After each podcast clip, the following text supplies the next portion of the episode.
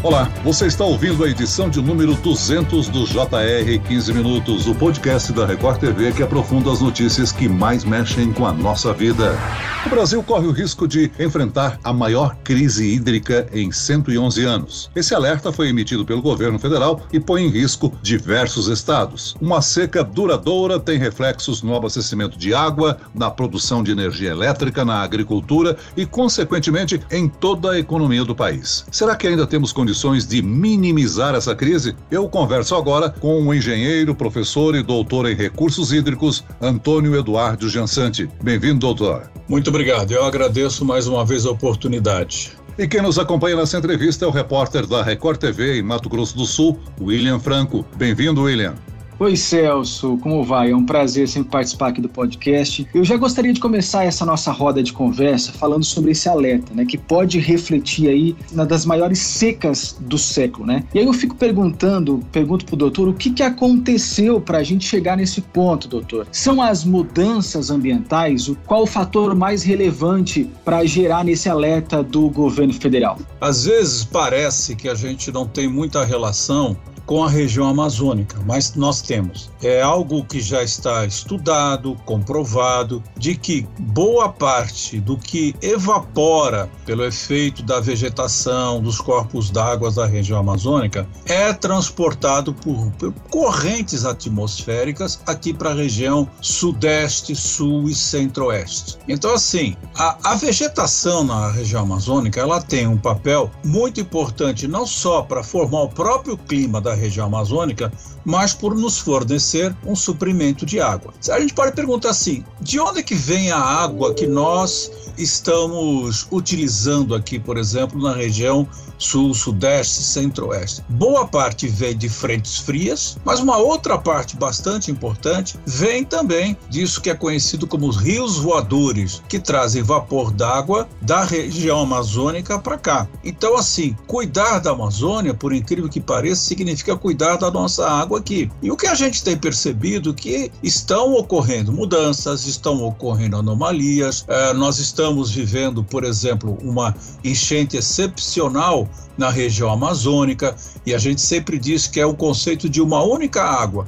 A água está lá. Será que esses rios voadores, até por causa dos efeitos de devastação, de se cortar né, muita vegetação, será que eles estão ficando muito restritos lá, deixando de vir para cá? Então, por que, que esse conceito de uma única água ele é importante esse conceito? Pelo seguinte: se já não tem o vapor d'água suficiente para vir para cá, para criar esse rio voador, ele fica lá e pode provocar essas inundações que nós estamos vendo, particularmente particularmente na região de Manaus. Então, quando a gente pensa numa crise hídrica, quando a gente tem que pensar no uso das hidrelétricas, mas como foi mencionado também do abastecimento de água. Então, a gente tem sempre que pensar qual é a sua origem e quais são os usos que a sociedade faz. Então, a gente tem o uso para hidrelétricas, a gente tem o uso para abastecimento público, a gente tem o uso para navegação, nós temos o uso para irrigação, que também é importante. Então, cuidar do ambiente, cuidar da Amazônia,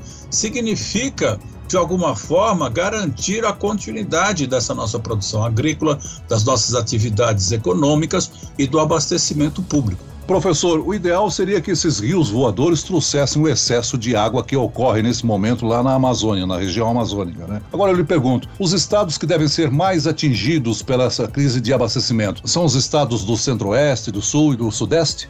Sim, são esses estados. A região metropolitana de São Paulo, ela é menos afetada porque nós temos aqui do lado, nós costumamos dizer brincando, nós temos uma imensa usina de dessalinização natural, que é a Serra do Mar. Então você tem a evaporação do oceano, esse vapor bate na Serra do Mar, se precipita, que é uma das regiões que mais chove no mundo. 4 metros de chuva por ano que a gente chega a ter. Então vejam, essa faixa aqui, leste do estado de São Paulo, ela é, preocupa menos. E nós aprendemos até a lição da, da estiagem que ocorreu em 2014, 2015. Hoje os sistemas de abastecimento de água, eles estão mais confiáveis, eles foram feitos investimentos, tem uma redundância, tem interligação dos mananciais.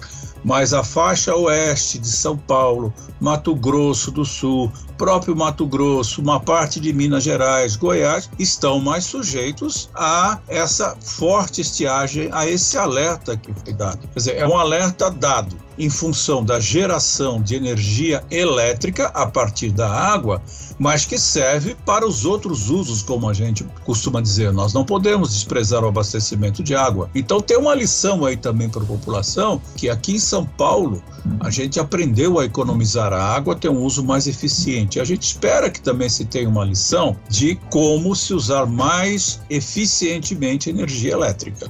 O doutor, e esse alerta do governo federal é específico para, nesse momento, para a bacia do Rio Paraná, que passa em vários estados da região centro-sul, né? Mas vai além Isso. também da baixa dos reservatórios, né? Essa crise pode afetar também produção agrícola, ou seja, o bolso do brasileiro pode sofrer um baque com essa falta d'água?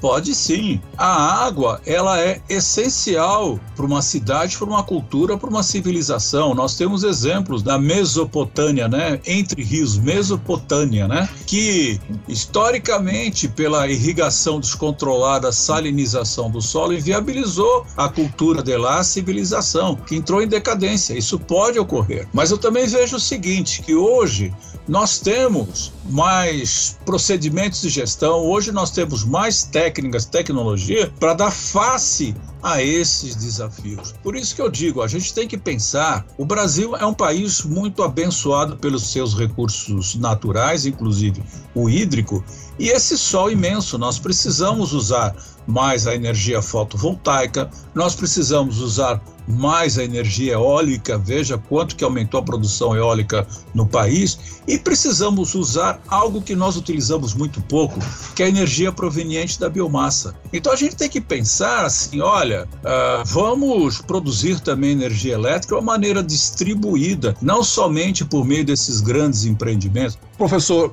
em março do ano passado, o governo do Paraná decretou uma crise hídrica por causa dos baixos níveis de água nos reservatórios. Né? Na ocasião, foi implantado um rodízio de abastecimento em Curitiba e na região metropolitana. Agora, o governo alerta com relação a uma crise, a um possível apagão que pode acontecer em termos de energia elétrica. A população lá do Paraná e outras regiões pode ter que passar por um rodízio prolongado? O rodízio nunca é bem-vindo principalmente em termos de abastecimento de água. Tubo vazio que leva água é uma possibilidade que uma água contaminada até esgotos entre nesse tubo. Então a gente nunca quer um rodízio, mas é possível que isso aconteça. Agora, veja, o que que, o que que a gente tem que pensar assim? Nós temos que pensar nas causas, como foi falado aqui, nós falamos, né? A questão ambiental. Nós temos que pensar nos efeitos. Então, da mesma forma, nós vamos ter que procurar ter um consumo cada vez mais eficiente. Morar numa região metropolitana é sempre um desafio em termos de abastecimento de água, de fornecimento de energia elétrica. Temos que procurar ser, usar dispositivos mais eficientes, seja que consumam água, seja que consumam energia elétrica, e também, isso que eu estou falando, a, a tecnologia, o ser humano avançou bastante em termos de conhecimento. Nós temos possibilidades de gerar energia de fontes onde a gente antes não imaginava, e hoje é possível. Então, assim, nós não precisamos mais ficar tão dependentes, é, vamos dizer, da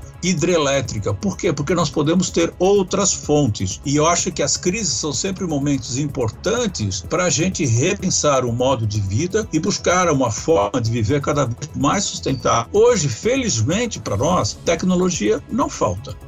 O doutor, e sobre essas fontes de energia que o senhor acabou de citar, né? A gente fica se perguntando também questão de racionamento de energia elétrica, né? Porque a gente sabe que as hidrelétricas precisam de muita água para poder promover essa geração de energia. Isso pode é, ocorrer, provavelmente a gente vai enfrentar esse risco também no país? Sempre há um risco, seja no abastecimento de energia elétrica, fornecimento de energia elétrica, seja no abastecimento de água.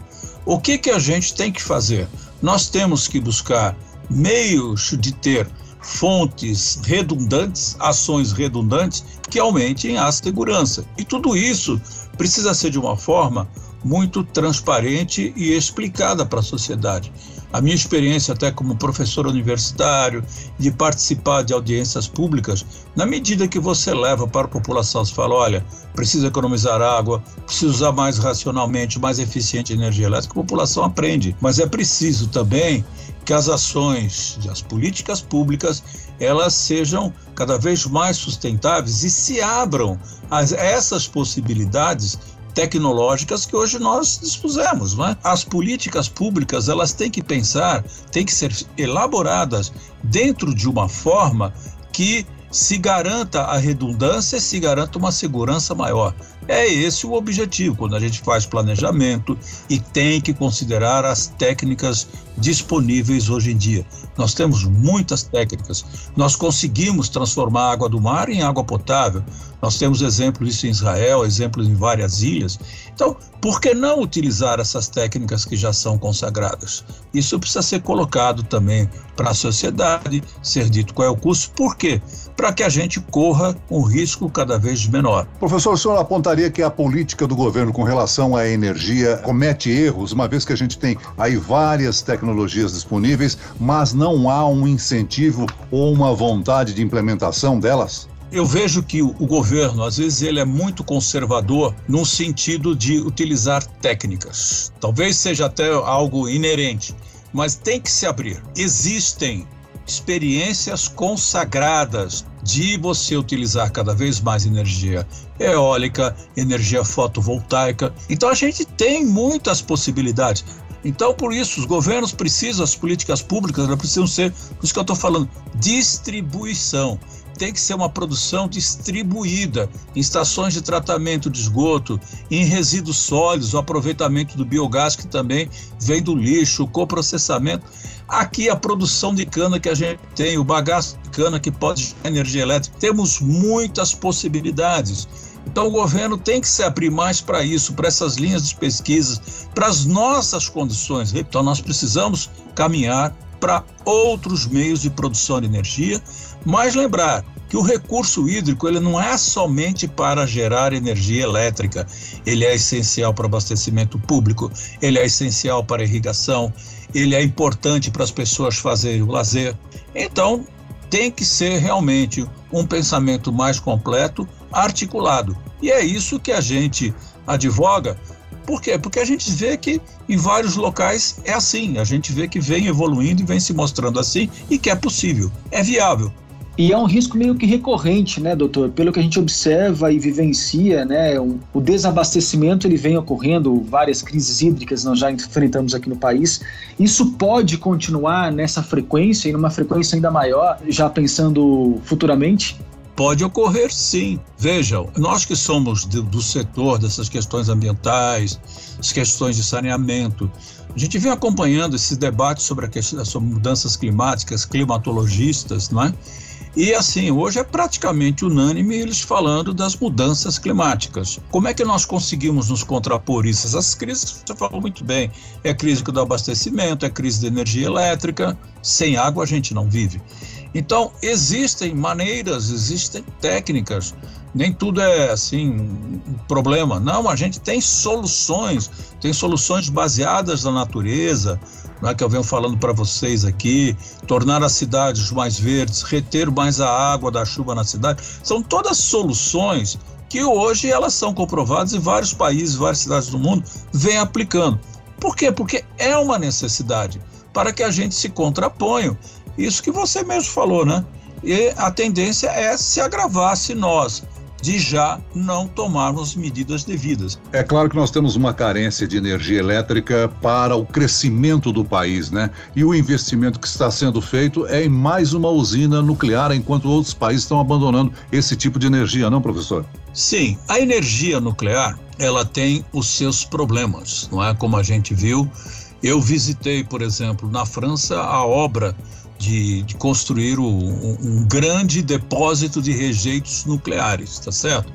Mas vocês vejam o seguinte: as alternativas que eu venho dizendo aqui, olha, hoje o Nordeste tem uma produção eólica muito grande de energia a partir do vento. Por que nós não vamos avançar mais na energia solar? Repito, vocês vejam como a tecnologia avançou. Então nós temos uma cesta muito grande de alternativas. Então por isso que eu digo, o, quem toma as decisões, as políticas públicas de energia, precisa se abrir a essas novas possibilidades. Nós merecemos isso como brasileiros.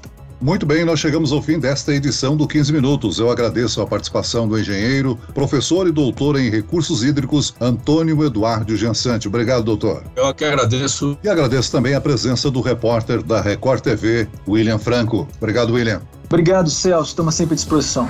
Esse podcast contou com a produção de Homero Augusto e dos estagiários David Bezerra e Larissa Silva. Sonoplastia de Pedro Angeli. Coordenação de conteúdo Camila Moraes, Edivaldo Nunes e Luciana Bergamo. Direção de conteúdo Tiago Contreira. Vice-presidente de jornalismo Antônio Guerreiro. E ao Celso Freitas, te aguardo no próximo episódio. Até amanhã.